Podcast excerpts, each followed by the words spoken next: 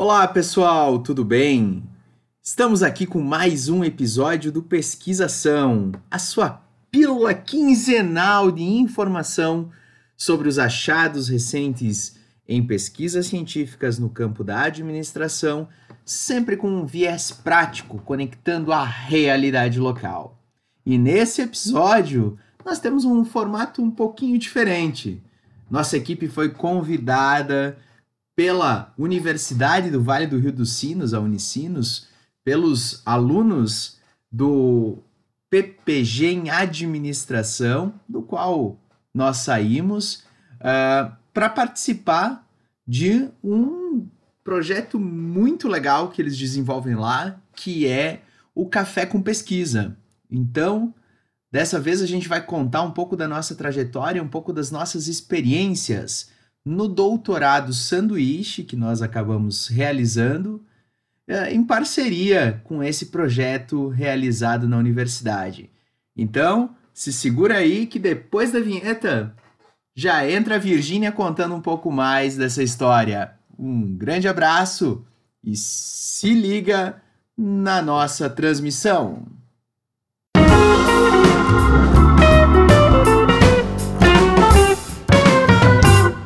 Mas, uh, então vamos começar. O Experiência Doutorado Sanduíche, a gente está fazendo Café com Pesquisa junto com o podcast pesquisação, então, que é comandado por um grupo de uh, ex-alunos, é isso? E eu acho que eles vão poder nos explicar mais o que, que é antes de, de repente, começar os relatos. Vinícius, contigo. Legal, Virginia. Muito obrigado pela, pelo convite e pela, por aceitar essa proposta né, uh, de realizarmos conjuntamente uh, essa atividade. A gente viveu durante os anos do doutorado o Café com Pesquisa como um instrumento, uma ferramenta muito bacana de comunicação, de relação, especialmente entre o, os discentes do programa e alguns docentes que também participam. E a gente sentiu depois do, do doutorado, especialmente, a necessidade de continuar discutindo esses assuntos, de continuar uh, projetando também novas pesquisas, uh, especialmente por uma realidade local.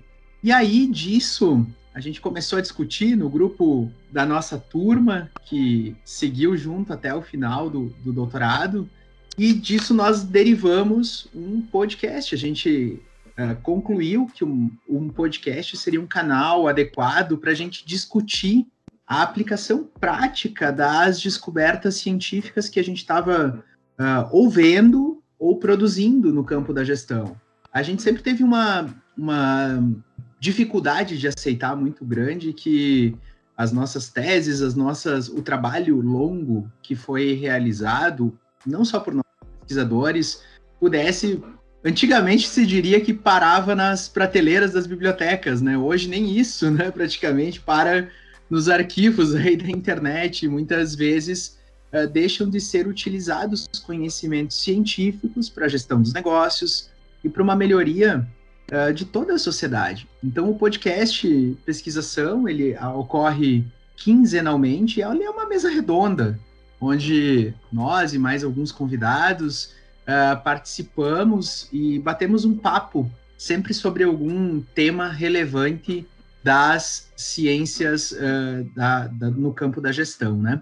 Uh, nós já estamos no oitavo episódio, esse agora junto com vocês, junto com o Café com Pesquisa, é o nono episódio do Pesquisação. Nós já falamos de método, de operações comportamentais, gamificação, estratégias em plataforma, marketing. Então, são muitos assuntos sempre alinhados com uma perspectiva prática. Então, não, não vai se escutar só a discussão de um artigo, embora isso também faça parte do pesquisação, mas a aplicabilidade desses resultados, especialmente na nossa realidade local. Então, é um prazer enorme estar conversando com vocês e fazendo essa dobradinha pesquisação e café com pesquisa. Quem de vocês ah, vocês uh, vão começar, vai um caso, um por vez, uh, compartilhando a história? Como é que vocês vão pensar em fazer? Pode ser, nós. eu não sei se tu queres começar, talvez. o podcast hoje é um pouco diferente, é né? É verdade. O pesquisa então também. Então a gente vai apresentar apresentar aos poucos as pessoas para que isso aconteça uhum. naturalmente. Então, logo de cara, a Luciana, Luciana Manes, nossa companheira de, de mesa redonda de todos os domingos, agora nas quintas também. Luciana, a palavra é tua, vamos falar um pouquinho dessa experiência nos países nórdicos. Passou muito frio por lá, Luciana? Menos do que estou passando hoje, Vini. uh, então, gente, muito obrigada, Virgínia, obrigada pelo convite, pela, pela oportunidade. Uh, quero também dar um oi geral para o pessoal que está aí assistindo. Eu vi que a Elisa Priori, que está congelando aí, morava no Rio até pouco tempo atrás, agora tá, voltou para o inverno gaúcho aí. Uh, é um prazer ter vocês aqui. Uh, a ideia, então, de. Eu fiz uma apresentação rapidinha, na verdade, não é uma apresentação, é mais algumas fotos para a gente organizar a conversa, até porque a gente quer que mais ou menos cada um de nós tenha aí uns 10 minutos para falar. Né, sobre a sua experiência e depois uh, a gente possa também abrir para conversas. Vocês estão enxergando a minha tela? Perfeito, Lu. Show. Bom, eu fui para a Universidade de Stavanger. Stavanger é na Noruega, né? Então, sim, é frio, neva muito pouco nessa cidade, mas eu já vou falar sobre isso. Uh, como, é que eu, como é que eu fui parar lá? Né? E eu acho que esse é um ponto que muita gente se pergunta: como é que eu começo? Por onde é que.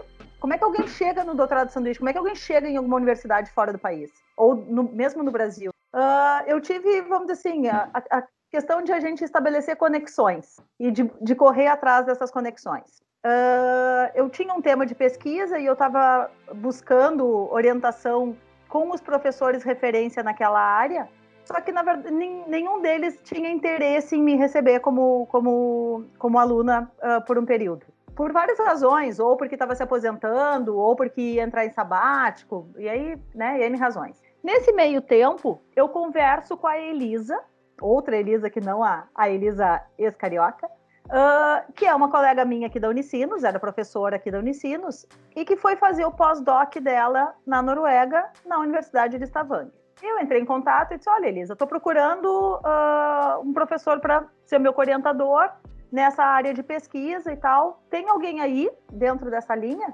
E ela disse: Olha, Lu, não tem. Eu, na época eu estava trabalhando com inovação social responsável. Não tem ninguém aqui nessa área. O que nós temos é uma professora que está trabalhando com o tema de inovação responsável. Disse, Bom, o tema já não foge tanto, vamos dizer assim, tem uma certa uh, conexão.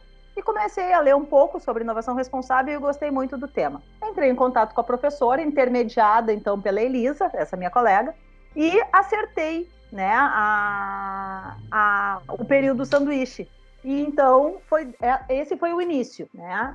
E o que foi muito legal nessa experiência é que no momento em que a gente começou, eu comecei a conversar com a, com a professora Tatiana, que uh, abrindo um parênteses, na verdade ela é russa, né? E mora na Noruega já há muitos anos e, e trabalha na universidade já há muitos anos. Um, ela imediatamente já me colocou num grupo uh, que estava desenvolvendo um livro sobre a temática de inovação responsável na área da saúde. Uh, nesse, então, desde o início do primeiro contato, de alguma forma eu já estava trabalhando com ela, né? Então eu não comecei a, a, a trabalhar e a ter a orientação dela só quando eu fui para o sanduíche. Esse acabou passando um ano e quatro meses até eu efetivamente fazer o sanduíche, né? E sair, uh, o contato com ela foi em junho de 2017 e eu fui para a Noruega e fiquei quatro meses em outubro de 2018, novembro, na verdade.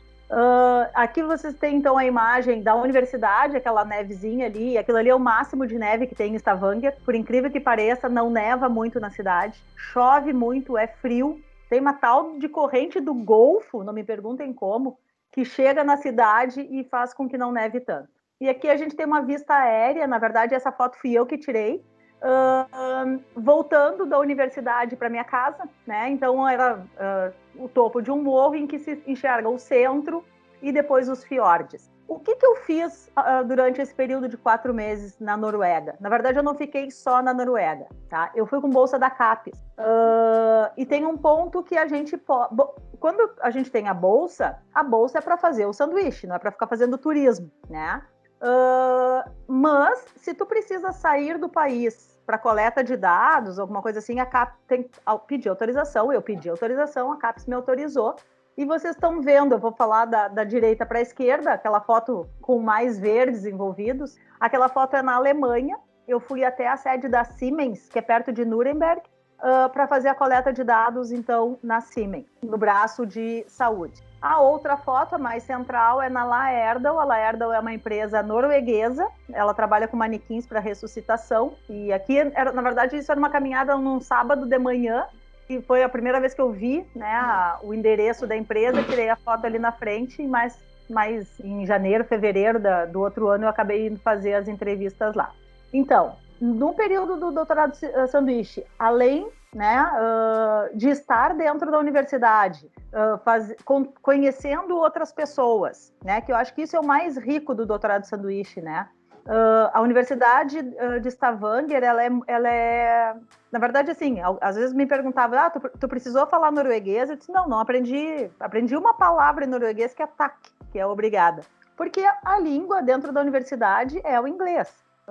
Eu sempre brinco, né, que até tem noruegueses na universidade porque a maioria, alunos e professores, são de outros países. Então tínhamos, tinha eu e mais uma outra brasileira, que é a Elisa, tinha portuguesa, nepalês, uh, croata, iranianos, uh, japonesa, chinês, a minha, minha professora que é russa. Então era uma diversidade muito grande. E essa diversidade cultural tornava os nossos horários de almoço muito, muito ricos, porque era uma diversão só, né? A gente contando fazendo comparações e contando como é que eram as suas vidas nos seus países, né? Como é que é a academia nos seus países. Então, isso é um momento muito rico que eu, só o doutorado de sanduíche traz, né? Só essa experiência internacional vai trazer. Além disso, né? Então, além dessa experiência toda e de ficar fazendo pesquisa, né? Uh, focada ali, eu tive a oportunidade de, em duas turmas de mestrado, uh, apresentar, da, dar uma aula, né, juntamente com, minha, com essa professora orientadora e mais um outro doutorando dela, sobre o tema da pesquisa, né, sobre o tema da tese. Então é a fotinho de baixo ali, eu numa das salas de aula uh, explicando lá sobre o que era uma parte da tese que depois virou um artigo. E a foto de cima, né, é, para mim ela é uma das mais importantes de todas, vocês quase não vão enxergar, mas tem um senhorzinho de camiseta laranja no, embaixo da foto. Para quem é da área de inovação, aquele ali é o professor John Bessan. O professor John Bessan é a referência, uma das referências mundiais na área de inovação e de gestão de inovação, do Bessan e TID, para quem já deu uma olhadinha no livro. E ele é um professor visitante e parceiro de pesquisa da minha orientadora. Então, ele é meu, ele é o organizador do livro, do capítulo que eu, que eu escrevi junto com a Elisa, ele esteve na universidade enquanto eu estava lá e tive a oportunidade de apresentar a minha tese para ele e ele dizer que aquilo fazia sentido.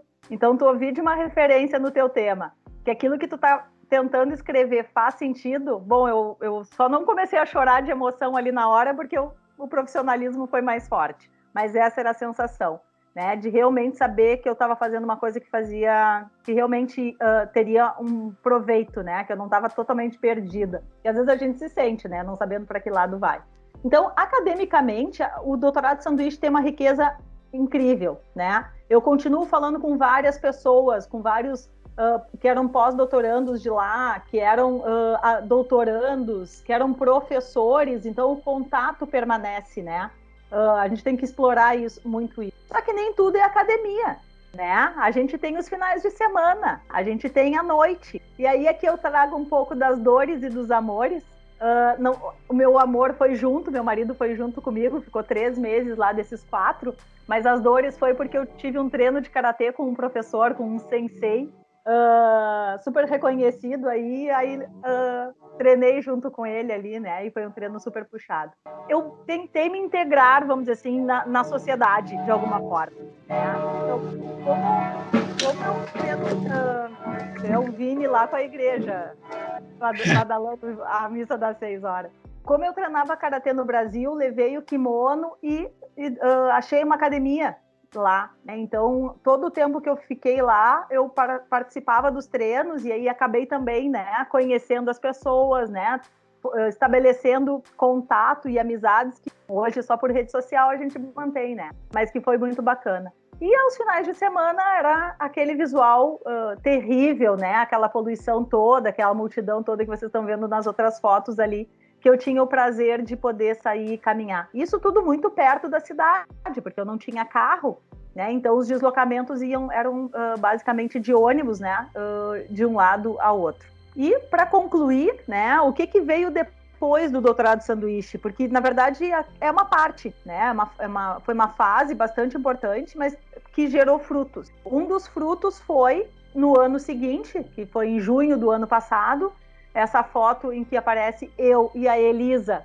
que é a, a que faz pós-doc lá na, em Stavanger, apresentando o nosso capítulo de livro num congresso em Florença. Então, nós fizemos a, o lançamento do livro sobre inovação responsável na área da saúde nesse evento ano passado, e cada autor do livro apresentou né, o seu capítulo, então nós tivemos a oportunidade de apresentar. Inclusive, aqui estava o professor John Bessan também, e os outros coautores, né? Confesso que nesse momento eu, eu estava bastante nervosa, porque era um desafio precisar apresentar o capítulo, ok? Nós tínhamos feito, mas em inglês para uma plateia de experts da área. Um dos coautores é médico. Se Jesus, o que, que eu estou falando de saúde, né, para um médico do meu lado aqui. Então, realmente eu estava bastante nervosa, mas deu tudo super certo ali, a gente se saiu muito bem. E a fotinho ali é um, é um e-mail que eu recebi hoje de manhã. Eu tive a, a, a grata felicidade de receber esse e-mail da, do, do, Sustainability Journal, é um jornal uh, suíço, uh, em 2019, né, fruto do, do ensaio teórico da tese e que foi trabalhado durante o, o, o doutorado de sanduíche, uh, eu trabalhei num artigo. Esse artigo, em seguida que eu voltei do, da Noruega, nós submetemos para a revista e ele foi aceito. A Sustentability é uma A1. E aí nós temos hoje, então, ali uma, uh, né, um, uma estatística e que esse artigo já foi citado oito vezes. Gente, oito vezes não é nada né? Ah, a gente vai olhar os artigos referência, eles têm 1.500, 2.000 citações. Só que assim, eu não tinha a menor. Quem sou eu no meio da academia para ser citada? Né? E aí tem um artigo que foi feito em parceria com as orientadoras, as três orientadoras e orientadora, e com citações internacionais. Então, isso realmente me enche de alegria e, como eu disse, tudo isso é feito do doutorado de sanduíche. Passei dos 10 minutos, desculpa, saindo agora. Que legal, Lu, que legal. Olha que relato bacana. Os comentários aí no chat dão conta da, de quanto é bom te ouvir falar desse relato, né? Uh, numa, num lugar uh, diferente, muito distante uh, da realidade nossa, mas que tu conseguiu transformar num aprendizado enorme pelo teu relato. Então, esse, esse, essa experiência nossa aqui de podcast, pesquisação conjunta, é muito também para motivar as pessoas a entenderem o processo. Né? Acho que uh, talvez desde o início a gente tem muita dificuldade com isso, de compreender o, o processo, de saber como fazer e de onde isso vai dar. Então, show de bola. Uh, Lu, tem algumas perguntas aqui que foram encaminhadas, né? Acho que uma tu já respondeu até durante o, o a tua apresentação, que é a questão da tua família, né? Mas uh, talvez já encaminhando para os para as nossas próximas apresentações, eu queria só que tu respondesse a pergunta aí da Virgínia, em que momento do doutorado tu começou a pensar nessa questão do sanduíche? Uh, ótima pergunta, né? Uh, como eu comentei, eu saí para o sanduíche em outubro de 2018, eu estava no terceiro ano, né? E eu comecei o contato no final do primeiro ano. Então, quando eu já tinha uh, estabelecido qual era efetivamente o tema, eu já estava trabalhando no ensaio teórico, ou seja, a chance de se mudar o tema é bem menor, porque aí a partir do ensaio tu vai para a qualificação. Ali eu já, já fui atrás do, do doutorado de sanduíche. Porque tu não tem como saber quanto tempo vai levar. Né? Daqui a pouco o primeiro contato já dá certo e que bom, mas no meu caso não foi. Eu passei ali alguns meses, na verdade eu comecei os contatos em março. A maioria dos professores externos sempre responde super rápido, né? Eu nunca tive dificuldade em não ter resposta mas as respostas eram negativas. Então, na verdade, eu comecei em março esse processo e em junho uh, a gente, uh, vamos dizer assim, assinou o compromisso, né? Ou começou o namoro efetivo aí para esse sanduíche no outro, no ano seguinte. Né? Então, quem tem interesse em fazer isso no doutorado, quanto antes começar a fazer essa prospecção aí, eu acho que é a sugestão principal, né? Porque aí acalma o coração também, né? Baixa o nível de ansiedade e o teu orientador, dependendo, já começa a te ajudar e a te alimentar de informações e de subsídios com mais antecedência também, né? Perfeito. Como, na verdade, a tua última... É, a, o teu último slide foi sobre Florença, eu vou tomar a, a, liberdade de ser o próximo a falar, né?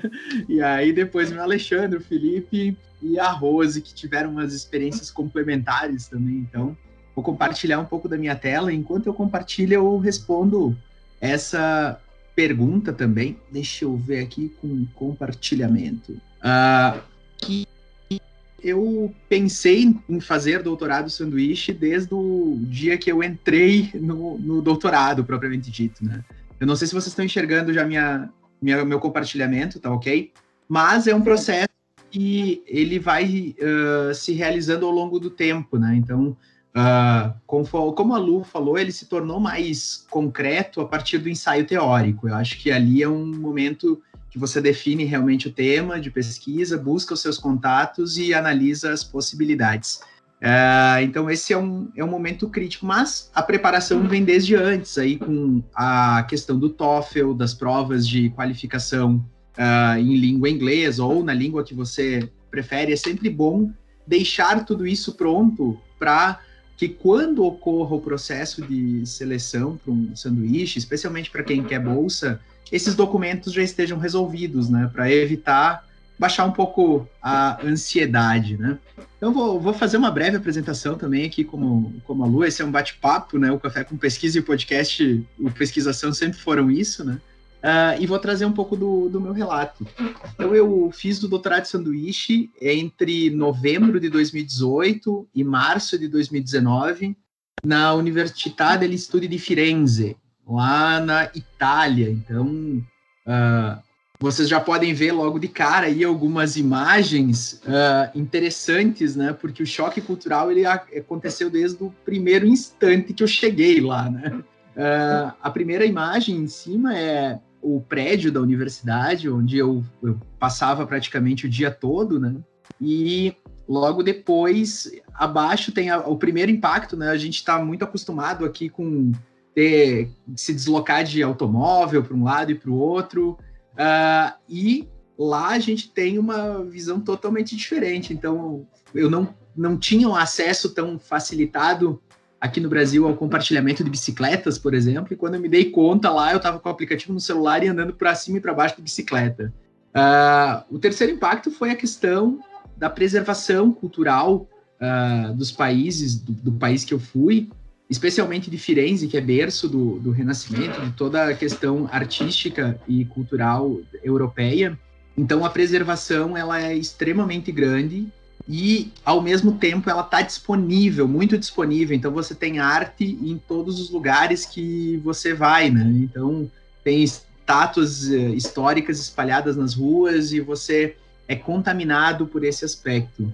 Florença é uma cidade é, bem diferente daquilo que é, a gente está acostumado aqui. Esse é o Rio Arno, que corta a cidade, né? Então, é, a cidade é dividida em dois, em dois lados. E quando eu cheguei lá, eu acho que a primeira coisa que, que me afetou profundamente foi o aspecto cinzento, na verdade, porque eu fui no inverno, né? No inverno europeu. Então, eu cheguei lá, foram quatro semanas de chuva, né? E aí as coisas uh, ficaram talvez um pouco diferentes do que daquele sol radiante que eu imaginava encontrar, mas ao mesmo tempo houve uma parceria muito grande dentro da universidade. Eu acho que esse é um aspecto que a Luciana também destacou uh, e eu senti na pele o acolhimento. Né? É claro que isso deriva de um processo prévio de muito contato, muita interação, de troca de conteúdos, de informações. E lá na universidade que eu fui, eles têm um grupo de pesquisa muito forte, que é o VirtuLab, que trabalha especificamente com métodos experimentais.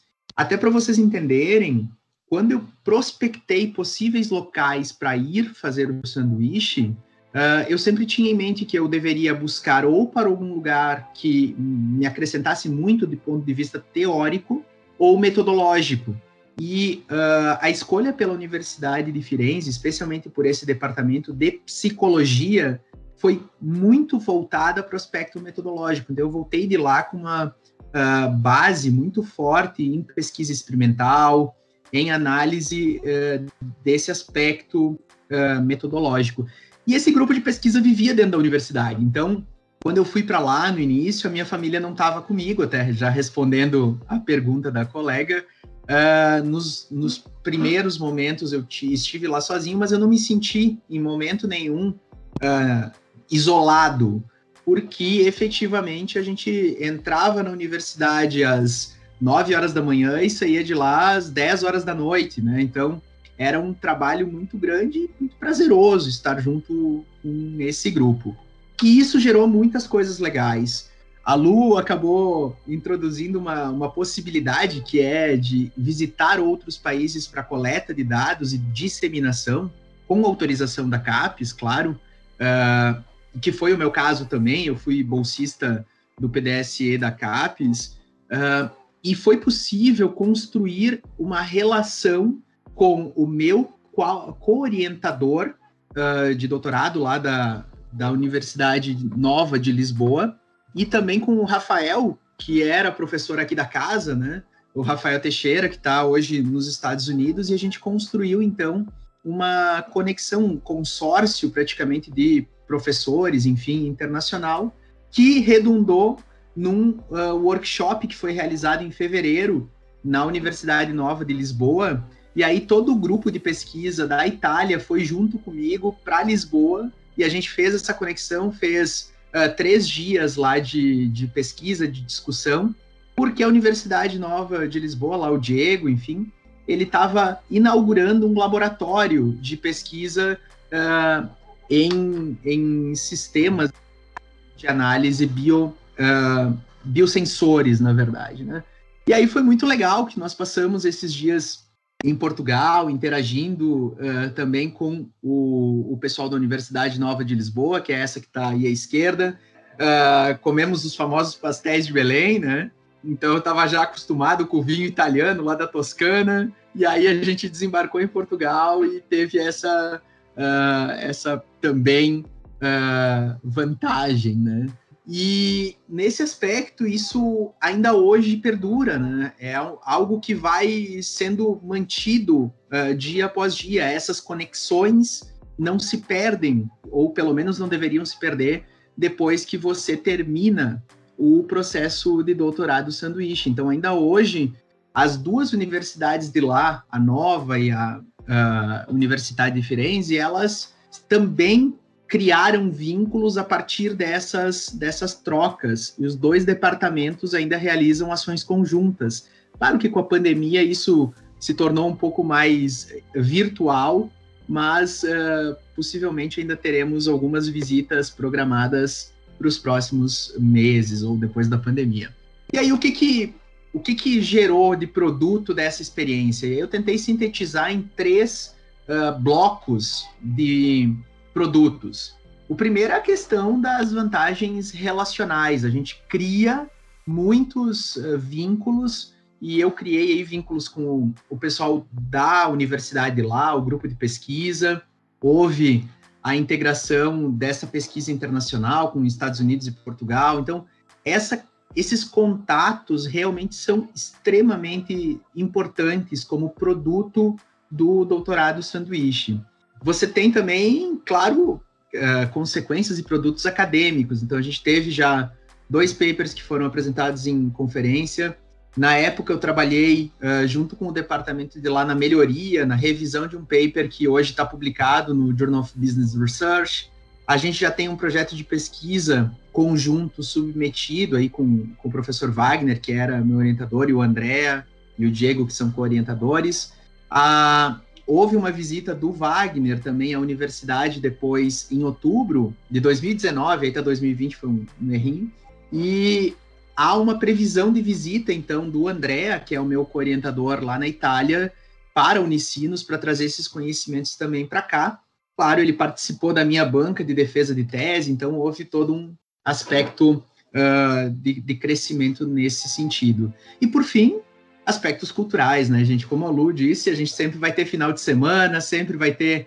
Eu tive ainda o intervalo ali de Natal e Ano Novo, né? Que eu tava lá, então a gente pôde aproveitar para conhecer muitas coisas, realidades, especialmente educacionais e acadêmicas, bem diferentes, né? Lá uh, se tem uh, a vinculação com pesquisa como forma de subsistência, né, como vida, né, a vida dedicada à pesquisa como uma realidade, né. E aqui a gente sempre tem a questão, não é difícil de se ver apenas pesquisadores aqui no, no Brasil. A gente sempre tem a docência como carro-chefe e em seguida uh, a pesquisa como uma consequência. E lá o, o fenômeno é invertido, né. E isso trouxe um grande amadurecimento acadêmico e cultural uh, ah, para minha vida como um todo, né? Mas, claro, eu não podia deixar de, de falar disso, nem tudo são flores, né? Nem tudo são flores. Primeiro, a questão do clima é bem diferente. Eu logo de cara pensei, não vai parar de chover nessa cidade, né? É que complicado, né? Uh, o segundo é a questão dos processos que são burocráticos, né? Por natureza. Você tem uh, uma fase de preparação muito grande e uma série de requisitos documentais que você tem que ir preenchendo ao longo desse tempo. Então, se cada um de vocês que está pensando em fazer um, um, doutorado de sanduíche puder contar na vida de vocês com uma Ana Ziles e com o Wagner Ladeira, que foi meu orientador, nas suas vidas, olha, isso resolve 90% das suas vidas. Eu sei que a, a Ana está aqui com a gente, então é muito legal de, de falar abertamente o quanto ela foi importante para conduzir esse processo e me auxiliar em, em, várias coisas que aconteceram durante ele. Uh, uma terceira questão que não é flor é a questão do distanciamento social. A minha família ela foi para lá uh, no, no, meio tempo, né?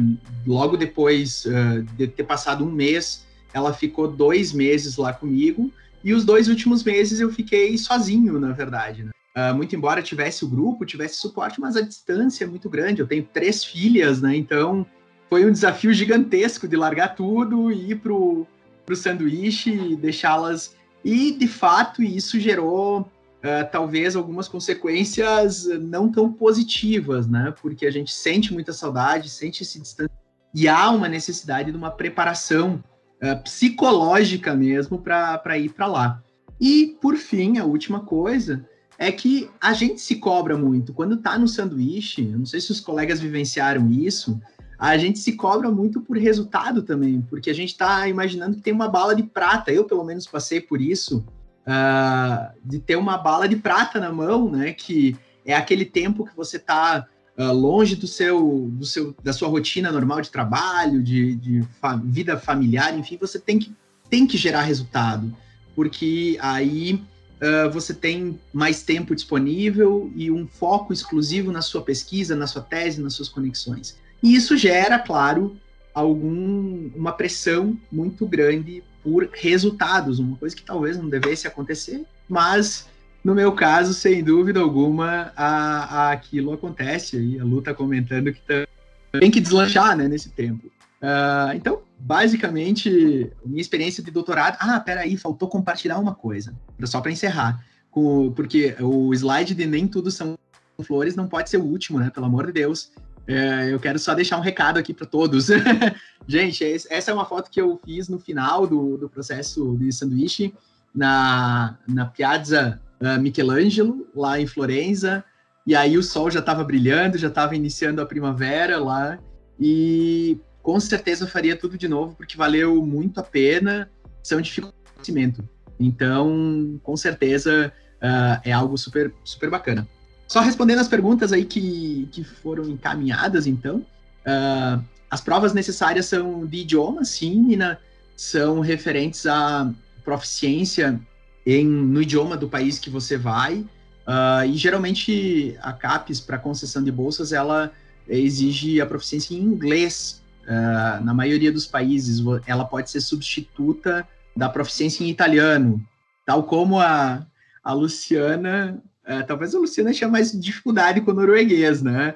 Mas, mas o italiano também eu não voltei falando lindo e leve, solto italiano. Eu voltei entendendo algumas coisas, né? Mas na universidade todo mundo falava inglês o tempo todo e, e o inglês ele acaba sendo essa essa questão universal, né?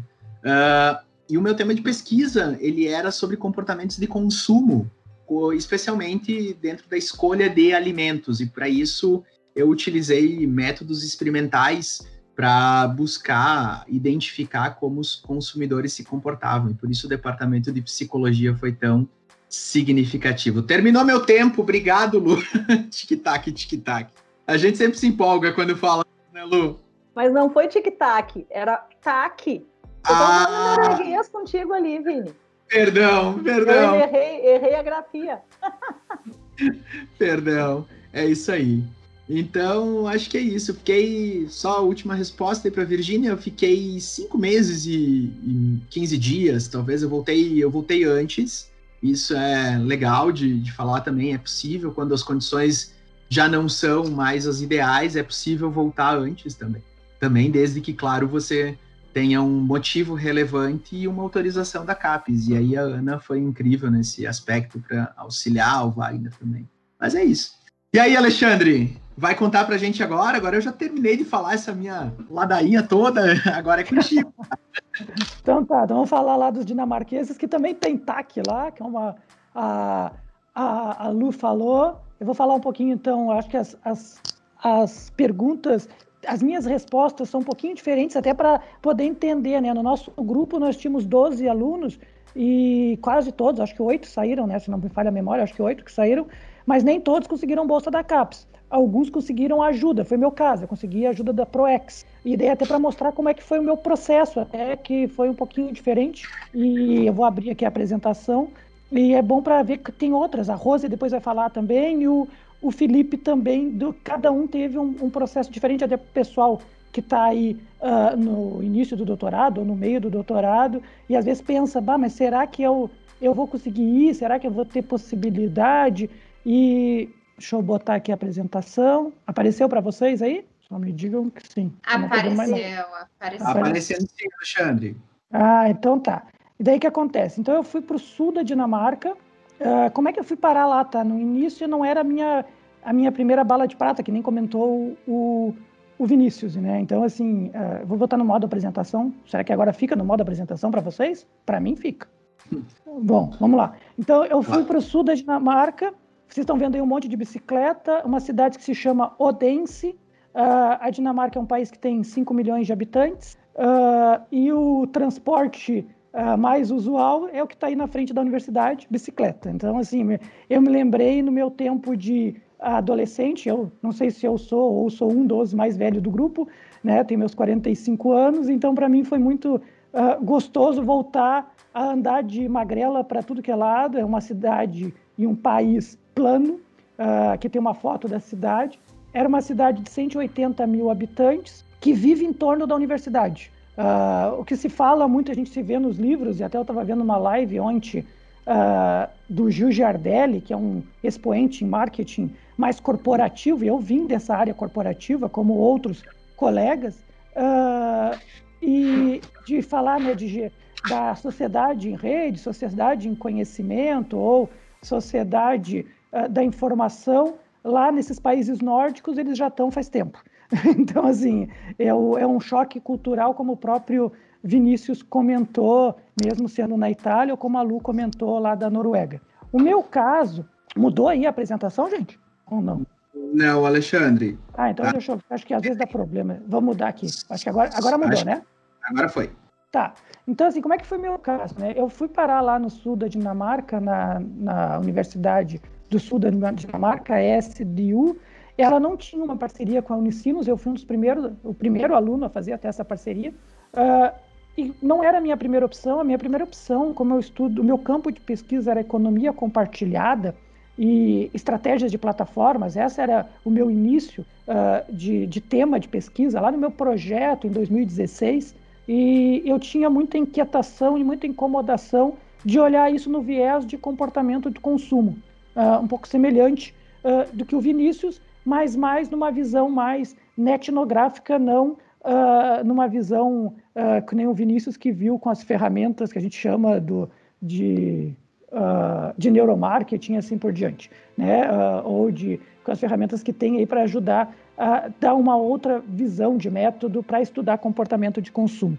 E daí eu fui em, no, primeiro, no segundo semestre de 2016 num evento em São Paulo, no CLAVE, na FGV, porque o professor Russell Belko, que é um dos seminal uh, na economia compartilhada, uh, deu uma apresentação lá, foi lá fazer uma, uma, uma participação nesse evento, uh, que é um evento internacional da Latinoamérica, e eu marquei um almoço. Eu fui atrevido, daí respondendo aqui algumas das dúvidas que o pessoal colocou e que até a Lu respondeu também, desde o início, os professores da Unicinos falavam: sejam protagonistas, sejam atrevidos. E eu peguei e mandei um e-mail para o Russell Belk, que é o seminal da área, e perguntei para ele se ele queria almoçar comigo, em São Paulo. E ele respondeu da, rapidamente, um ou dois dias depois, que sim, que estaria lá, se interessou. Eu mandei, é claro, um, o que, que eu estava estudando, mas era início de doutorado, gente. Então, assim, não tinha nada. Eu mandei um resumo com 300 palavras. e assim, de uma ideia do que estava imaginando, ele se interessou, mas basicamente ele mais me ouviu, é claro. E, e daí no final dessa reunião, ele me indicou um livro uh, e um autor que daí vocês vão entender o porquê que eu fui parar no sul da Dinamarca, que era um livro que se chamava Assembling Consumption, uh, de um professor que se chama Damen. E esse professor estava estudando no viés de plataformas, olhando essa visão mais uh, de uh, o consumo uh, relacionado às plataformas e como que as plataformas mediam esse consumo, que a gente vive hoje. E daí eu, oh, interessante, né? Ele disse para mim que ele não estaria mais recebendo naquele ano, ele ia fazer um ano sabático, o Russell Belk, e me indicou esse livro, eu peguei e comprei o livro, fiquei um pouco uh, triste, porque ele não ia, não ia poder mais ir para o Canadá, e ele pegou e me comentou, mas manda uma mensagem para o Damen. Eu mandei uma mensagem para o Damen, o Damen me indicou o livro, eu comprei o livro, e comecei um namoro, como a própria uh, Lu comentou. E, e daí começamos a conversar, uh, o, o Dami me, me supriu com outros artigos, artigos dele, de colegas e assim por diante. Eu fui aprofundando a minha pesquisa e daí, quando chegou lá no, no uh, ensaio teórico, no ensaio teórico, é claro, como o próprio Vinícius e a Luciana falou, tinha que estar tá isso mais sólido.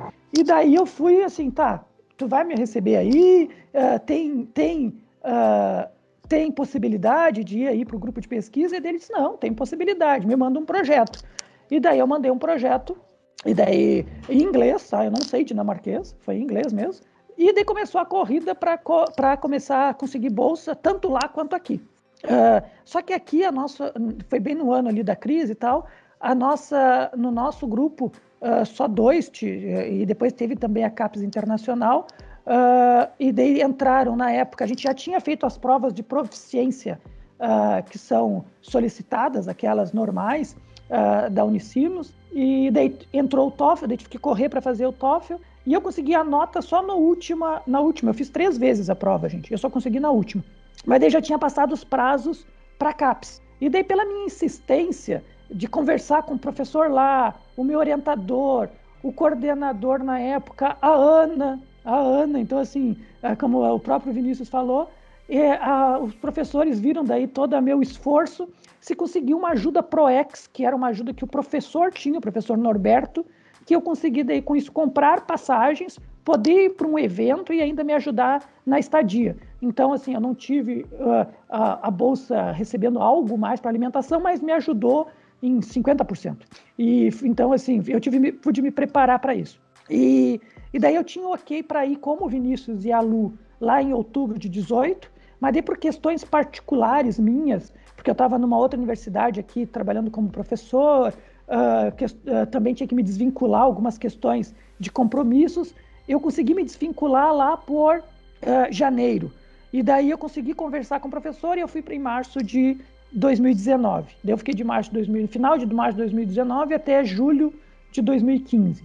E daí os grandes aprendizados foram, daí vai de cada um, e eu acho que o próprio Vinícius comentou isso e a Lu, uh, poder uh, viver a cultura. E assim, daí eu sou uma pessoa que que quando eu entro, eu entro de cabeça nisso, eu, eu fui para lá para viver a cultura. Daí nesse, nesse processo eu participei, tem fotos aqui nessa segunda lâmina, é onde eu participei de grupo de pesquisa, que tem um grupo de pesquisa lá que é consumo, cultura e e-commerce, onde eu participei uh, de seis reuniões, eram reuniões quinzenais. Eu participei de três workshops, workshops que foram fora da universidade, que o meu professor, uh, uh, co-orientador de lá, o Damen, me colocou. Um, um, eu fui em Copenhague, um outro foi no interior, lá uh, em Aarhus, e outro foi em Camberg, e que era um de escrita, um de publicação internacional e um com editores do GSR uh, que estavam lá uh, fazendo junto com a SDU. Eu tive a oportunidade para apresentar minha pesquisa para o grupo de pesquisa, e esse aqui, uma outra foto mais uh, aqui à direita, era o grupo de pesquisa que tinham colegas uh, da Turquia, da própria Dinamarca, da Noruega, da Espanha, Portugal, de tudo que é lugar que vocês imaginam. A gente falava inglês, é claro, não falava dinamarquês. A única palavra era o tak, que é o obrigado, e o rig, ou rig, que é o diversão. Porque o dinamarquês, como o Vinícius falou, eles falavam que o brasileiro era louco, porque eu começava a trabalhar às nove da manhã, eu ia até às dez da noite. E eles falavam, não, brasileiro, é das, das 8 ou 9 da manhã até as 3, depois é o rig. O que, que era o rig? O rig era a diversão, era, era ir para um bar, eh, era ir uh, uh, tomar um café, era para debater sobre a vida, mas como o próprio Vinícius falou, eu tenho família, uma esposa, um filho, a gente tem as cobranças pessoais, né? Então eu estava com uma pressão que seria a bola de prata ali para fazer algo a mais. Uh, indo mais para os finalmente, então, como a Lu também teve alguns dores e amores, então, assim, uh, olhando uh, as dores é ter tido mais tempo para poder viver isso. Então, assim, o meu caso foi três meses e 15 dias, mas eu consegui participar de um TED, um TEDx, que é onde eu fui voluntário pela universidade no primeiro mês, em abril, e ali eu consegui conhecer gente de tudo que é lado e de outras áreas também. Eu participei do da Associação dos Alunos de, de Doutorado e Pós-Doutorado, e essa associação me acolheu super bem uh, e participei de alguns workshops profissionais, de bolsa para pós-doc. Isso era interessante, assim, fora o horário uh, que eu me prendi. Então, por isso que eu ficava mais tempo na universidade, porque na casa que eu estava, era, era uma casa que ficava a 4 quilômetros da, da universidade, eu tinha que usar a bicicleta. Então, assim, 4 quilômetros para ir, 4 quilômetros para eu, ah, eu vou ficar na universidade o mais tempo possível. Então, eu ficava lá e eu vivia tudo aquilo. Tinha as reuniões que eram sempre na hora do almoço, que, que o almoço lá era o sanduíche, é um pouco diferente, mas o, o dinamarquês também, uma vez por semana, eles faziam, cada um levar uh, e fazer confraternização. E aqui tem uma outra foto com um grupo. Eu também fiz yoga, fiz, joguei basquete, joguei vôlei fiz, e fiz muita coisa diferente. E as dores foi de ter mais tempo é, para poder curtir um pouquinho mais.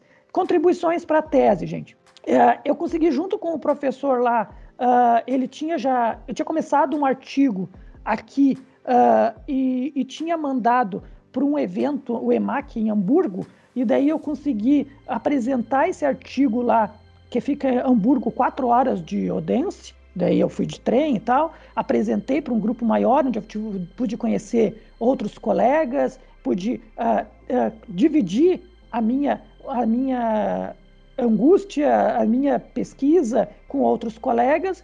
Teve algumas publicações aqui uh, no SEMIAD, no AMPAD, tem alguns artigos aí que estão encaminhados.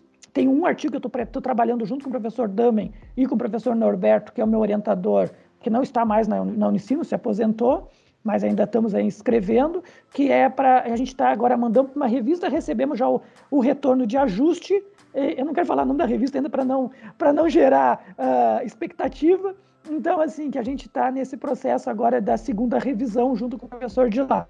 E o professor Damen participou em junho, eu acabei defendendo em junho passado, eu demorei um pouquinho mais. Uh, ele acabou me ajudando uh, muito na questão da revisão da teoria e eu fiz uma análise preliminar dos dados lá nesses três meses e meio.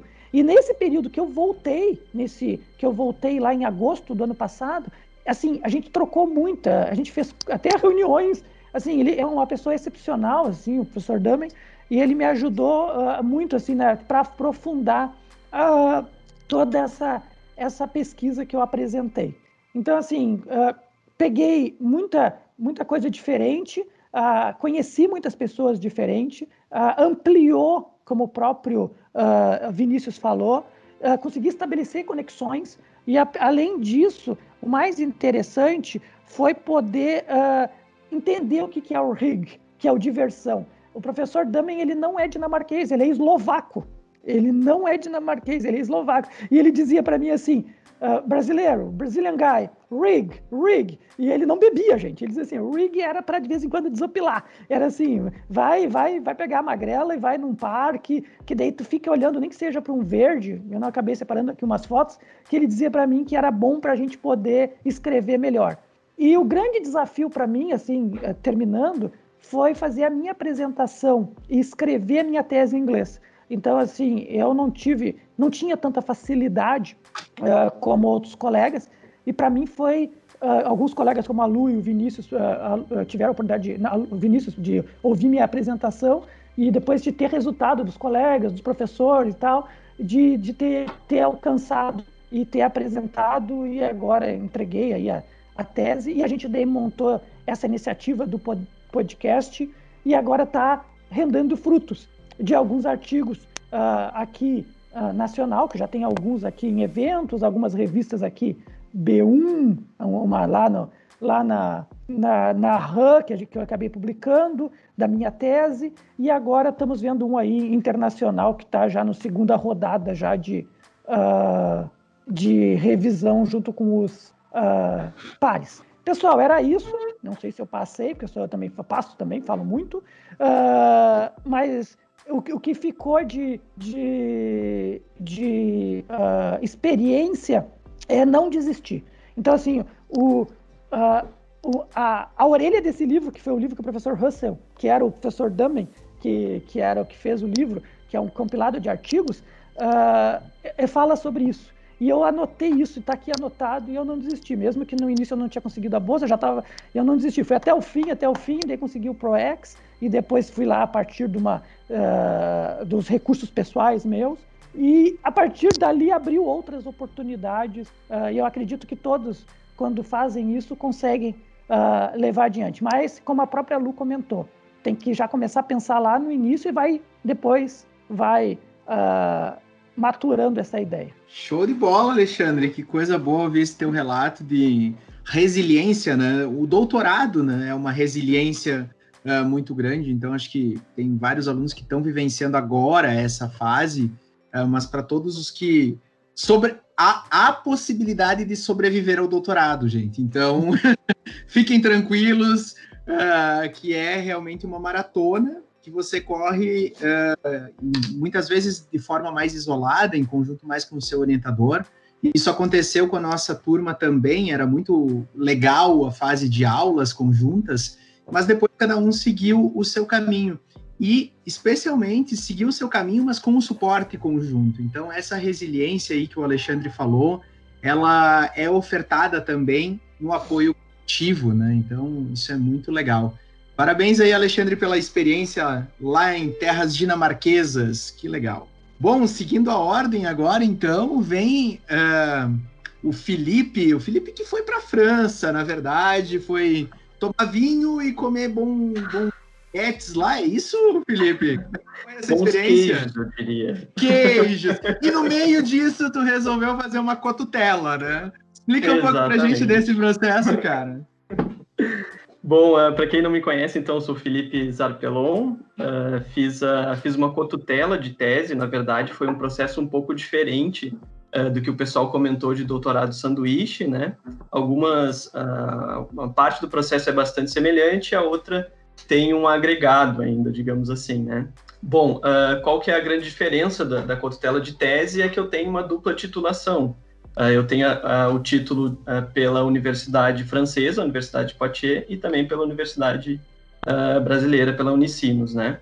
Bom, esse sempre foi o meu, meu desejo desde que eu entrei na, na Unicinos no mestrado ainda. Então, acho que no segundo semestre do, do, mestrado que eu vi que tinha essa possibilidade de ir atrás da cotutela, da dupla titulação, eu já comecei a, a tentar me preparar para isso. E o processo uh, burocrático de, uh, de documentação, de preparação, de relacionamento com a universidade é bastante desgastante, né? E, eu queria aproveitar, não posso deixar passar, que eu não, de forma alguma, teria conseguido fazer isso se não fosse a Ana Ziles, né? Então, obrigado, Ana, mais uma vez por, por, por, todo o teu, teu apoio, uh, não só na parte burocrática, mas na parte emocional, que eu acho que é mais importante ainda, né? E certamente sem ela não, não seria possível. Então, como começou tudo isso, né? O processo de cotutela é um processo de, de relacionamento entre duas universidades, digamos assim, né? Uh, então, a, a, Unicinos ela já tem um, um histórico de, de, proximidade com a Universidade de Poitiers, que começou pelo professor Balestrin, né? O professor Balestrin, apesar dele ter feito na URGS o doutorado dele, ele fez também a cotutela na Universidade de Poitiers. Então, ele trouxe isso para a Unicinos, esse, esse contato com os professores de lá, e aí foi construindo né, todo esse, esse relacionamento uh, com as duas universidades. Hoje, uh, o, o, mestrado profissional tem uma parte da formação na Universidade de Poitiers também. Então, uh, o professor Balestrin foi meu orientador desde o mestrado, né? E desde lá eu já vinha demonstrando essa, essa vontade para ele, né? De, de tentar também fazer essa, essa cotutela. E, e, foi o que a gente fez, né? Então, o, o, o professor orientador, a princípio, uh, seria o mesmo orientador dele, que é o Pierre. Ele veio para cá, uh, eh, para o Brasil, quando eu estava no mestrado ainda. E aí eu conversei com ele, a gente alinhou alguns pontos sobre a pesquisa. Então, estava praticamente tudo certo, assim, para eu entrar no doutorado já com essa, essa definição de que eu faria o, o sanduíche lá, né? O, a cotutela com eles. Só que no primeiro ano de doutorado, o professor ele foi uh, aposentado, digamos assim, na universidade francesa, né?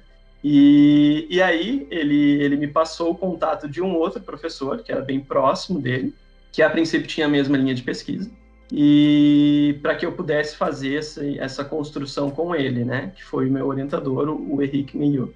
Uh, mas, na verdade, o Henrique ele vem de um, um, outro, uma outra linha de pesquisa. Ele trabalha uh, contextos internacionais de gestão, então, uh, gestão de multinacionais, enfim, que não tem nada a ver com o que eu, eu pesquisei efetivamente. Né? A minha linha de pesquisa foi sobre ecossistemas de inovação, o desenvolvimento, a manutenção de ecossistemas de inovação, e principalmente os as características de colaboração dentro desses, desses ambientes, né? Uh, bom, de qualquer forma, aí eu fiquei com esse, essa decisão, né, esse trade-off que eu, que eu teria que fazer. Diferentemente dos, uh, dos, dos colegas que falaram antes, eu não iria para um, um, um, laboratório ou não iria trabalhar como um especialista naquilo que eu estava pesquisando, né? Mas ainda assim eu tinha essa possibilidade de tentar fazer a cotutela, de tentar a dupla titulação. Então eu decidi, não, vamos lá, eu tinha me proposto desde antes a fazer isso e aí a gente vai construindo uh, nessa esse, esse contato né, com, com o professor. E aí a gente foi alinhando, ele, ele tem uma abordagem metodológica que me ajudou bastante na tese, então esse foi o principal enfoque que ele trouxe, né, de de contribuição mesmo para a tese, sem ele a tese seria completamente diferente. E é, mas fica essa questão, né? São dois orientadores na, na tese, então ele não é nenhum co-orientador, ele é um orientador também, né? São dois orientadores, é bem é, diferente isso, né? Então tem o orientador aqui na Unicinos e o orientador lá na Universidade Francesa. Bom, a gente resolveu então a, a toda essa essa papelada, digamos assim, para uh, ah, para uh, ah, ter a definição da cotutela, né, que se traduz num convênio de cotutela, então cada, é, cada aluno que, que faz a dupla titulação, ele precisa ter um convênio único de cotutela, então a gente tem um modelo, mas ali na, naquele modelo a gente vai definindo ali como vai ser a, a defesa, em que língua que vai ser escrita a tese, uh, qual que vai ser o tema da tese, né, quanto tempo eu passaria lá na universidade francesa, né? Então todos esses pontos eles eles são definidos nesse convênio de cotutela. Bom, depois que a gente fez o convênio de cotutela, eu fui matriculado na universidade de lá e, e lá na França são três anos de doutorado, né? Diferente daqui. E então eu, eu fiz a matrícula uh, logo no final do primeiro ano aqui de, do, do doutorado aqui na Unici. E depois disso, a gente tinha que resolver a questão de como ir para lá exatamente, né? Como que eu passaria um tempo lá. uh, esse período que era necessário. Estava previsto que eu passaria um ano lá no, no convênio de Cotutela, né? E, e, aí a gente foi atrás de bolsa, né? Então eu tentei três, uh, três submissões de, de, de, apoio. Uma foi uma, um projeto do governo francês mesmo, uma bolsa do governo francês, e outras duas aqui, uma da CAPES e outra do, uh, do CNPq. Nenhuma, das, uh, nenhuma delas eu consegui. Fui feliz, não fui feliz em nenhuma delas. Mas foi uma experiência importante, né? Porque ali a gente já começou a definir o projeto de pesquisa mesmo, né? Da tese, porque o projeto de pesquisa da tese ele, ele serviu para a submissão dessas, uh, dessas, dessas bolsas, né? Desses apoios. E aí a gente teve né, o, o, o PDSE, é, né? Sempre me confundo com as com o acrônimo ali. Uh, então, que a gente tinha né, essa possibilidade de ter uma cota de 12 meses para por turma. E foi isso. Eu não sei como está hoje em dia, se ainda é assim, mas no caso da nossa turma foi isso, né? Então, o que antes era muito fácil, muito fácil não, mas uh, era muito disponível conseguir o, o a bolsa do doutorado de sanduíche.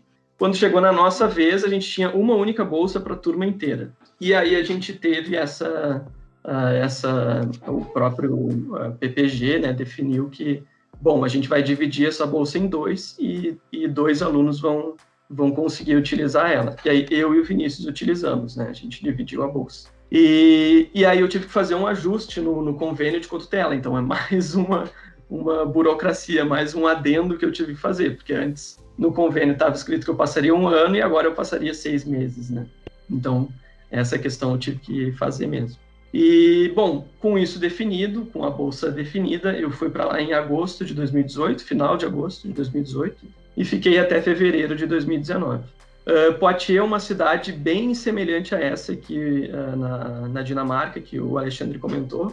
É uma cidade universitária, ela tem perto de 90 mil habitantes e 35 mil uh, estudantes né, dentro desses, desses 90 mil habitantes. Então, é uma cidade que gira muito em torno da, da universidade mesmo. E, e é no interior da França, que é diferente de Paris, né? Acho que a, a França, ela, é, ela tem, é, tem características culturais bem, bem importantes da capital e do interior, né? E o interior da França, as pessoas são um pouco mais uh, mais polidas, digamos assim, diferente da, da capital. E mas ainda assim elas são fechadas, né? Então, uh, durante os seis meses eu nunca fui convidado para um único jantar na casa de um, de um colega. e essa é uma característica que aqui a gente a gente é muito mais aberto, né? A esse tipo de, ah, de, de relacionamento de amizade mesmo, né? E, e lá não, as pessoas são muito mais fechadas ainda que uh, seja uma cidade universitária. Né? Uh, bom, essa foi, foi a, a história, então, que chegamos até, até a, a, a Universidade de Poitiers e o que exatamente eu fiz lá. Né? Então, eu tinha que cumprir uma carga horária uh, que estava definida lá no convênio de cotutela, né? Então, eu tive algumas disciplinas lá, e aí essa é uma outra diferença, também uma outra característica do, do ensino francês, que as aulas são em francês. Mesmo em uma, é, uma universidade que ela é aberta para o mundo, tem eu tinha também colegas de, é, de, de, todos os cantos do mundo, tinha da Ásia, da África, é, de outros países da Europa, mas todos eles falavam francês, ou tinham como francês a língua materna, eram de ex-colônias francesas, né? Ou aprenderam a falar francês. Então, essa era uma, uma dificuldade que eu tinha também, né? Uh, uh, teve uma pergunta ali no, no chat sobre os, uh, os, as provas de proficiência, né? Eu tive que fazer duas provas de proficiência. Tive que fazer em inglês, porque é a língua que eu me sinto mais confortável, né? Em, em falar, em escrever, enfim. Mas eu tive que fazer em francês também, para eu comprovar que eu, eu podia minimamente me comunicar numa, numa aula. E foi o que eu fiz. Até hoje eu não sou fluente em francês, mas eu consigo me comunicar. E é isso que, que foi o máximo que consegui em seis meses. Porque não é uma língua muito simples, pelo menos para mim, né? Tem gente que tem muito mais facilidade nisso. mas para mim sempre foi uma dificuldade. Uh, um outro ponto também importante é que eu me propus a coletar dados lá, né? Então, uh, o, a minha tese foi um estudo de caso, né, comparativo entre dois ecossistemas de inovação, uh, o do Tecnocinos aqui, nosso, e o ecossistema de Sofia Antipolis, que fica no sul da França, em Nice. E, e a, por ser um ecossistema de inovação e, e ser o primeiro ambiente de inovação da Europa, ele é um pouco mais internacionalizado. Então, eu esperava que lá, pelo menos, as pessoas falassem inglês. Mas eu fui duas vezes lá para coletar dados, para fazer as entrevistas, em períodos diferentes. E no primeiro período eu já vi que, olha, não vai dar. Só em inglês não vai rolar. Eu vou ter que trabalhar essas entrevistas em francês também. Uh, porque as pessoas até falavam em inglês, mas uh, não tinha aquela profundidade, eram respostas muito rápidas, uh, não era aquilo que eu precisava mesmo para construir a, o estudo de caso. Né? E aí eu dei um tempo, eu dei um tempo de um mês ali, preparei todas as, as, as questões em francês e treinei bastante, né? Bom, se eles responderem isso, eu pergunto aquilo e tal, e faço ali as conexões e tal. E aí tá, e foi o que eu fiz. Daí na segunda uh, passagem lá por, por, por Sofia Antipolis, eu fiz todas as entrevistas em francês. Só que para uh, transcrever isso, aí não, né? Aí já seria demais. Aí eu tive que contratar, né, uma, uma pessoa para me ajudar no, eh, no. Até eu encontrei no, no Freelancer, que, que é um, uma plataforma, né, de, uh, de pessoas lá que, que podem ajudar nisso. E aí eu contratei para fazer as transcrições das, das entrevistas. Uh, bom, então esse for, esses foram os principais desafios, né, de, de, de, de fazer uma cotutela, né, no, uh, com uma universidade no exterior. Deixa eu ver o que mais que eu tenho tinha para comentar aqui. Uh, uma curiosidade sobre a cultura local, né? O francês, como eu disse antes, ele é, ele é muito polido, assim, né? Então, principalmente o francês do interior, dificilmente ele vai te destratar na rua, vai te xingar, vai, vai te tratar mal, né? Mas ele é muito crítico, ele é extremamente crítico, com tudo, com a vida de maneira geral. E diversas vezes eu ouvia eles conversando entre eles e falando uh, também comigo, ah, a França vai muito mal, a França vai muito mal. E eu só pensava, era no momento das eleições ainda que eu estava lá, né? Se a França vai mal, meu amigo, o que, que espera para nós, né? E, e, isso também se reflete no, no, no pensamento acadêmico deles, né? Eles são muito críticos no, no pensamento eh, dentro da, da academia. Então, todas as interações que a gente tem lá, todas as vezes que eu tive que apresentar o, o projeto, eles sempre trouxeram uh, questões assim super fundamentadas e com críticas. Olha, eu lembro que a primeira vez que eu, que eu apresentei no grupo de pesquisa lá, eu achei que, olha, agora eu pego minha, minha malinha e vou embora, porque acabou, né? Não tenho mais o que fazer com essa tese aqui, né? E aí o professor que, que conduzia ali o grupo de pesquisa, ele, ele me chamou no, no canto lá e, não, Felipe, tu, tá tudo certo? Tal. Ah, não, acho que eu vou ter que mudar bastante coisa. Tal. Dele, não, não é bem mudar bastante coisa, né? Tu tem que entender que essas dúvidas que a gente está trazendo para ti é para que tu defenda a tua tese, tu defenda a tua ideia e não necessariamente fazer o que os outros querem, né? E, e isso até para é, isso deveria ser comum, na verdade, no ambiente de pesquisa, né? Porque a pesquisa é assim, a gente defende uma tese, né? E mas não é isso. Para mim não estava claro até então. E depois dessa experiência que eu tive lá, que para mim ficou um pouco mais claro, assim, de que não, uh, esse tipo de questionamento é para que eu tenha segurança de defender aquilo que eu estou propondo, aquilo que eu estou propondo como uma contribuição teórica, aquilo que eu estou propondo como uma contribuição uh, eh, para o campo, né? E é a partir desse embate é que, a, que o conhecimento vai, vai se desenvolvendo, né? Então, uh, essa forma de, de, pensar do francês, ela, uh, ela me ajudou muito, assim, até a enxergar o mundo de maneira diferente, né? Então, quando e a outra questão é a, é a pluralidade de, de culturas vivendo no mesmo no mesmo ponto, né? Uh, na França a gente tem, eles têm muito de imigrantes das, das antigas colônias, né? E, e tem uh, uh, histórico, uh, histórico religioso, não, eles são de religiões diferentes, né? De, de culturas religiosas bastante diferentes. E é muito interessante como isso impacta o dia a dia da, da vida da, deles mesmo, da sociedade, né? E como eles conseguem conviver.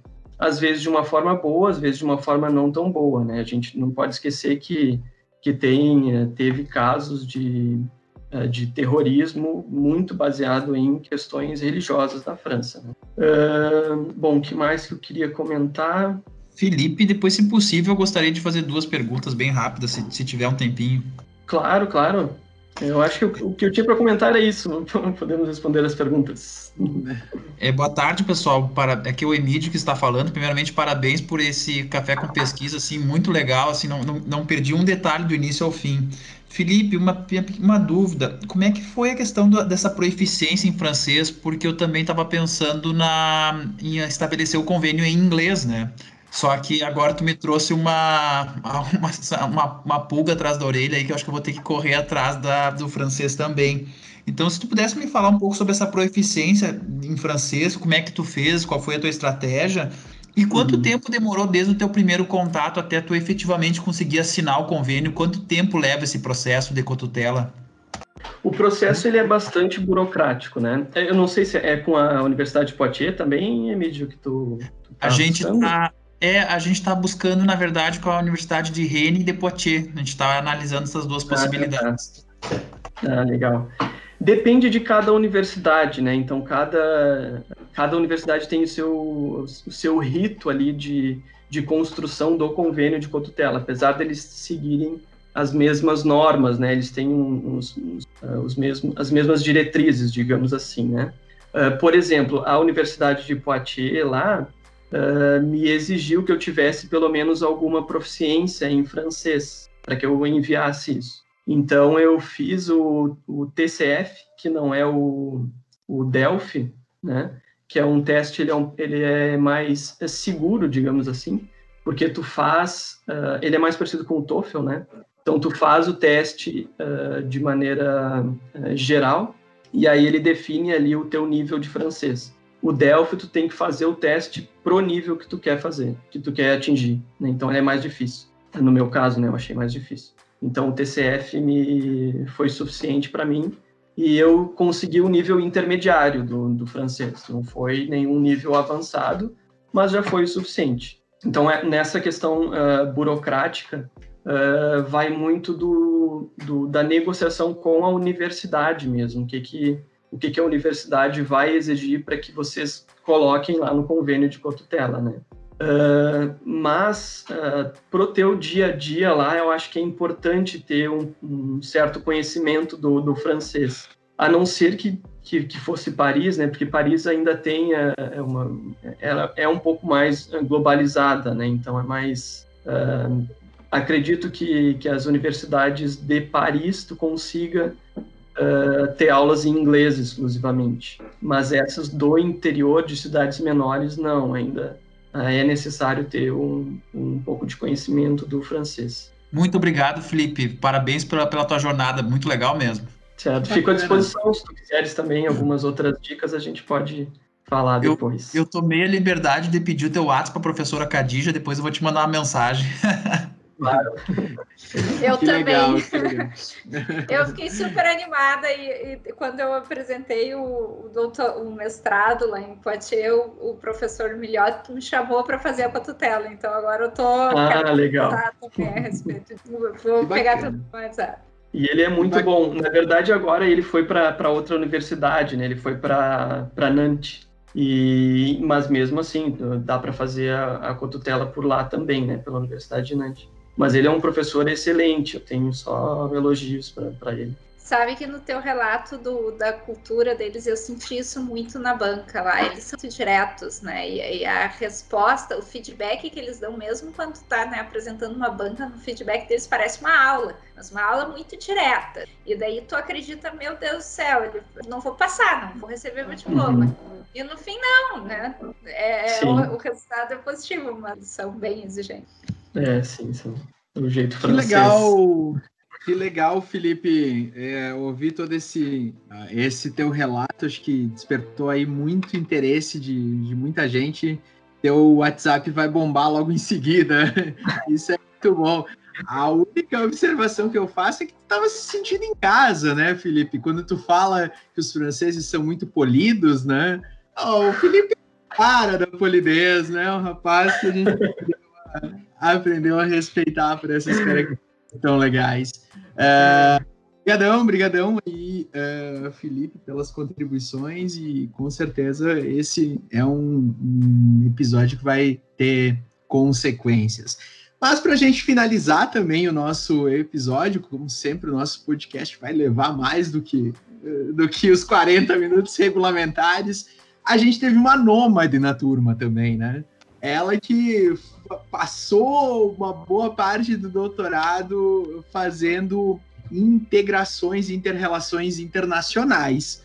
Então, para a gente finalizar, nada melhor do que trazer a Rose. Roselei, por favor, fala um pouco das tuas muitas experiências aí sobre, sobre as, in, a, as relações internacionais durante o doutorado. Uh, eu, vocês estão vendo a minha apresentação? Perfeito, Rose. Tá perfeito. Bom, uh, muito obrigada pelo convite. Uh, todo mundo já falou um pouco do doutorado sanduíche, mas a minha ideia aqui uh, foi trabalhar uma questão um pouquinho diferente, tá? No, já desde o primeiro semestre eu já tinha ideia do que, que eu iria trabalhar, né? Que era na área de operações comportamentais, que eu queria trabalhar com experimento, uh, tomada de decisão e vieses comportamentais. Aí o que, que aconteceu? Lá por uh, maio de 2016, no primeiro semestre, eu recebi um e-mail do meu orientador, professor Yuri, uh, um e-mail que ele recebeu da FGV, dizendo que tinha uma oportunidade de um summer school. Uh, e para variar, era o último dia da aplicação, né? Então, a aplicação, eu recebi o e-mail às duas da tarde, eu tinha que aplicar até às oito, nove horas da noite. E aí, tá, vamos lá, vamos fazer, né? Então, preencher a papelada, fazer um, um, um projetinho, um mini projeto de estudo. Daí, pensa bem, né? Tá no primeiro semestre do doutorado, vão ter que tirar um projeto da cartola. Então, fiz, né? Sem muita pretensão. Aí, o que, que aconteceu? Logo depois, eu recebi a resposta que eu tinha sido aprovada para fazer esse Summer School de uma semana na Holanda. Essa Ipsera que eu coloquei ali é a comunidade, então, que me acolheu e que me deu essa oportunidade de conhecer a Universidade de Twente, no interior da Holanda. Uh, como é que funcionava esse Summer School? Aqui tem a foto demonstrando a nossa sala de aula. Então, de segunda a sexta, na parte da manhã, tinha um professor importante da área de operações, que alguns, um da Alemanha, a professora Wendy da, dos Estados Unidos. Então, a gente teve contato com profissionais importantes, pesquisadores importantes da área, que traziam uh, os assuntos que eles dominavam na parte da manhã e na parte da tarde nós, alunos, teríamos que apresentar o nosso projeto de pesquisa, como se fosse uma banca para os colegas e para os professores, dar, então, darem sugestões de melhoria e perguntarem coisas do nosso projeto. Uh, para essa minha participação, então, eu consegui uma bolsa de 1.500 euros, tá? Era uma bolsa para países emergentes. Uh, então eu trago isso para vocês uh, irem atrás do que aparecer de oportunidade, porque tem bastante oportunidade internacional, tá? E foi uma experiência incrível para começar. Uh, e não era só também dores, porque para mim foi uma dor sair assim no primeiro semestre com um projeto meia boca, falar inglês, né, o dia inteiro, mas também teve confraternizações, uh, com os professores participando na, de jantares e bares, enfim. Conheci pessoas muito importantes da área e fiz boas conexões com colegas doutorandos. E o que eu aprendi dessa, desse evento também, a, a Márcia, que é essa que está da frente, que tirou a foto, ela disse, Rose, escreve a tua tese em inglês se tu puder. Tá, então a partir daí eu comecei a dedicar a escrever a minha tese em inglês, desde o ensaio teórico, projeto e tudo, enfim. Em 2017, nosso grupo do WhatsApp, eu recebi uma mensagem do Vini. O Vini dizendo: Ó, oh, gente, tem uma oportunidade para um Summer School. Uh, esse aqui já era aberto para mais áreas, né? Então não era só para questão de operações, mas pessoal de marketing, marketing podia participar, operações, uh, finanças. E eu resolvi, ah, vamos lá, vamos tentar, né? E aí fui selecionada, uma dos, dos 30 selecionados, com bolsa de 1.200 euros para ir para a Universidade uh, de Valladolid, na Espanha, também uma semana. Mas, uh, enfim, né, naquela época uh, as passagens estavam muito caras, estava muito em cima da hora. E, infelizmente, tive que abrir mão dessa oportunidade. é o único arrependimento que eu tive, então, dessa de não ter participado desse evento. Aí vamos para 2018. Em 2018, no começo do ano, eu já coloquei uma coisa na minha cabeça: olha, eu vou me associar no Academy.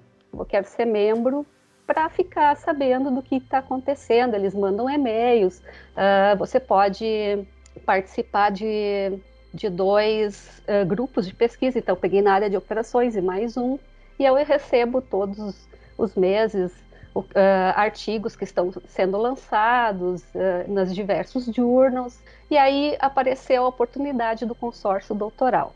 Aí eu, tá, vamos tentar, né? Só que esse já era um pouquinho mais complicado, você tem que ter um uh, currículo em inglês, tem que ter uma carta de motivação, tem que ter uma carta do orientador, tem que ter o projeto mais trabalhado. Como eu já tinha defendido o projeto, eu pensei, vamos lá.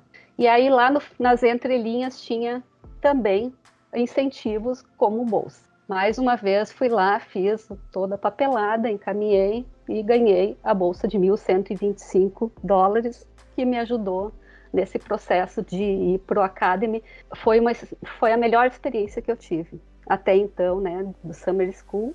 Uh, participar desse evento é muito legal, gente. Uh, essa é a foto da, do consórcio ali do lado, então a gente participou uma sexta-feira inteira, na parte da manhã, então uh, editores dos journals top da área foram lá apresentar uh, o que, que, a gente deve, uh, boas, boas atitudes para escrever um artigo, quais são os assuntos top e tal. E outra coisa que eu quero dizer também, o meu investimento de membro para estudante é 94 dólares. Então, não é muito e valeu a pena conseguir essa bolsa. Fiz essa viagem para Chicago, foi espetacular. Para não me demorar, então, em 2019. Uh, antes disso, como eu estava escrevendo meu, minha tese em inglês, o meu foco era Estados Unidos ou Canadá, porque a área de operações ela tem duas comunidades fortes, uma é americana e a outra é europeia. Apesar de eu ter essa experiência, conhecer bastante professores, então, ali na, na área, na região da Europa, o meu foco era Estados Unidos, porque era mais forte na pesquisa de operações comportamentais. Então, comecei já lá em final de 2018 a mandar e-mail para todo mundo. Uh, olha, vocês me aceitam aí, assim como os outros colegas fizeram, né? Só que também, como, como a Lu comentou, os professores ah, estão entrando, entrando em sabático, ou então não tem como receber ninguém e tal. E aí eu já fui desanimando, né? Porque eu sabia também que não tinha mais bolsas. Bolsa de balcão estava muito difícil de conseguir. Porém, aconteceu o que eu menos esperava. Um dia a professora Cláudia Bittencourt, ela me disse, olha, eu tenho o projeto Probral, que é um projeto de cooperação de pesquisa entre o Brasil e a Alemanha, né? E nós temos bolsas para tanto para pós-doc como sanduíche. E então eu estou te oferecendo uma. Tu tem até, se quiser ficar um ano na Universidade de Dortmund, TU, na Universidade Técnica de Dortmund, coisa que eu não tinha ideia nenhuma de ir para a Alemanha, né? Aí, só que tem um porém, né? O, a área é inovação social. E aí eu trabalhava com uma coisa totalmente diferente, né? Operações comportamentais. Tu topa o desafio, dá uma olhada no projeto, vê o que, que tu consegue contribuir no projeto, e aí tu pode ir para lá. E aí eu comecei a estudar inovação social. Aí eu comecei a, a trabalhar essa questão de inovação social corporativa e, enfim, vamos uh, assumir esse desafio que era trabalhar duas coisas ao mesmo tempo. Era trabalhar a minha pesquisa e trabalhar com eles algum artigo que eu pudesse contribuir para a área de inovação social. Então aqui tem fotos da universidade, eu morava no campus da universidade, aqui tem os dormitórios do, dos alunos, então eu morava no prédio, essa, essa foto abaixo aqui é a vista que eu tinha do meu, meu apartamento. Uh, uma das dores, né? Apesar de eu morar na universidade, eu tinha que pegar dois trens para ir para o aonde seria meu escritório. Então, perdia em torno de meia hora, 40 minutos até chegar ao centro de pesquisa social. Mas, então, além de dores, o amor era ter um, um escritório só para mim, uh, com a sala com meu nome na parede e tal. Uh, aqui também teve a professora Cadija, fez uma missão também para lá. O Dimitri, que era o doutorando, nos acolheu e, e mostrou boa parte do, do que acontecia no, no Instituto. E, para finalizar, uh, o escritório internacional da universidade ele promovia muita coisa legal principalmente em questão de integração dos alunos, dos doutorandos. Então, todo mês tinha um passeio para alguma cidade. Como a gente tinha um cartão de transporte que a gente podia utilizar, trem, ônibus, gratuitamente em todo o estado, uh, e eles também pagavam as entradas para os eventos, né? o escritório pagava para gente, então fazia essa integração. E eu fui sozinha para lá, então eu fiquei praticamente quatro meses e meio sozinha. Daí no final meu marido foi para lá. Uh, não foi muito fácil uh, porque eu, eu tinha que trabalhar a minha pesquisa e tinha que trabalhar um artigo em conjunto. Eu, eu ia até uh, lá na, na, no centro, de, no, no Instituto de, de Pesquisa, eles tinham reuniões mensais, que também era um café da manhã, com pesquisa, só que daí era em alemão. Uh, e aí o interessante é que uh, um professor, que era o coordenador do grupo, levava os pães e cada um tinha que levar a cobertura. Então havia esse café mesmo, que era o momento então que eles tomavam café da manhã e cada um falava sua, sobre sua pesquisa. Tá, no primeiro dia que eu participei, eu participei de três reuniões, eles me chamaram para me apresentar, em inglês, óbvio. Aí depois que eu me apresentei, eles disseram, tá, agora a gente vai continuar a reunião em alemão. E aí eu, tá, vamos lá, né? Eu não tinha. Eu conheço alemão, eu sei alemão, né? Mas o alemão daqui é muito diferente do alemão de lá. Então eu ficava lá, tá, ok, manhã inteira escutando eles falando em alemão. Foi a coisa assim que foi que nem o Felipe disse, né? Uh, eles têm uma cultura muito forte lá e eles não mudam, eles são fechados, uh, eles não convidam para jantares também. Então, na, na, segunda reunião aconteceu a mesma coisa, foi toda em alemão, e na terceira, então, foi quando eu tive que apresentar o meu projeto para eles, apesar de não ser da área deles. Foi muito legal, porque eu apresentei a minha tese, tive muitas contribuições interessantes, porque era um olhar diferente, era um olhar uh, não só pela pesquisa, mas pelo método, enfim. Uh, eu não sei se tem mais alguma coisa, eu não quero me estender, tá, pessoal? Então, eu só vou tirar aqui da. parar de compartilhar a tela. É Oi? Isso. Isso. Eu não, não quero muito... ficar. Não, foi muito legal, muito legal, até porque é isso, né? Tu tivesse uma experiência muito diferente, por exemplo, da minha e do Alexandre, né? Tu complementasse com a, com a participação na Summer School, e, e eu confesso que uh, eu sabia das tuas viagens, mas eu não sabia desses detalhes de como é que tu tinha organizado para ir. E eu acho que esse fica o recado final, né? Uh, pro, pro pessoal que está nos assistindo e nos ouvindo depois. É, tem que correr atrás. Né? Eu acho que esse, esse é o principal recado que eu acho que a gente pode dar. Uh, esse grupo, ele não está aqui à toa.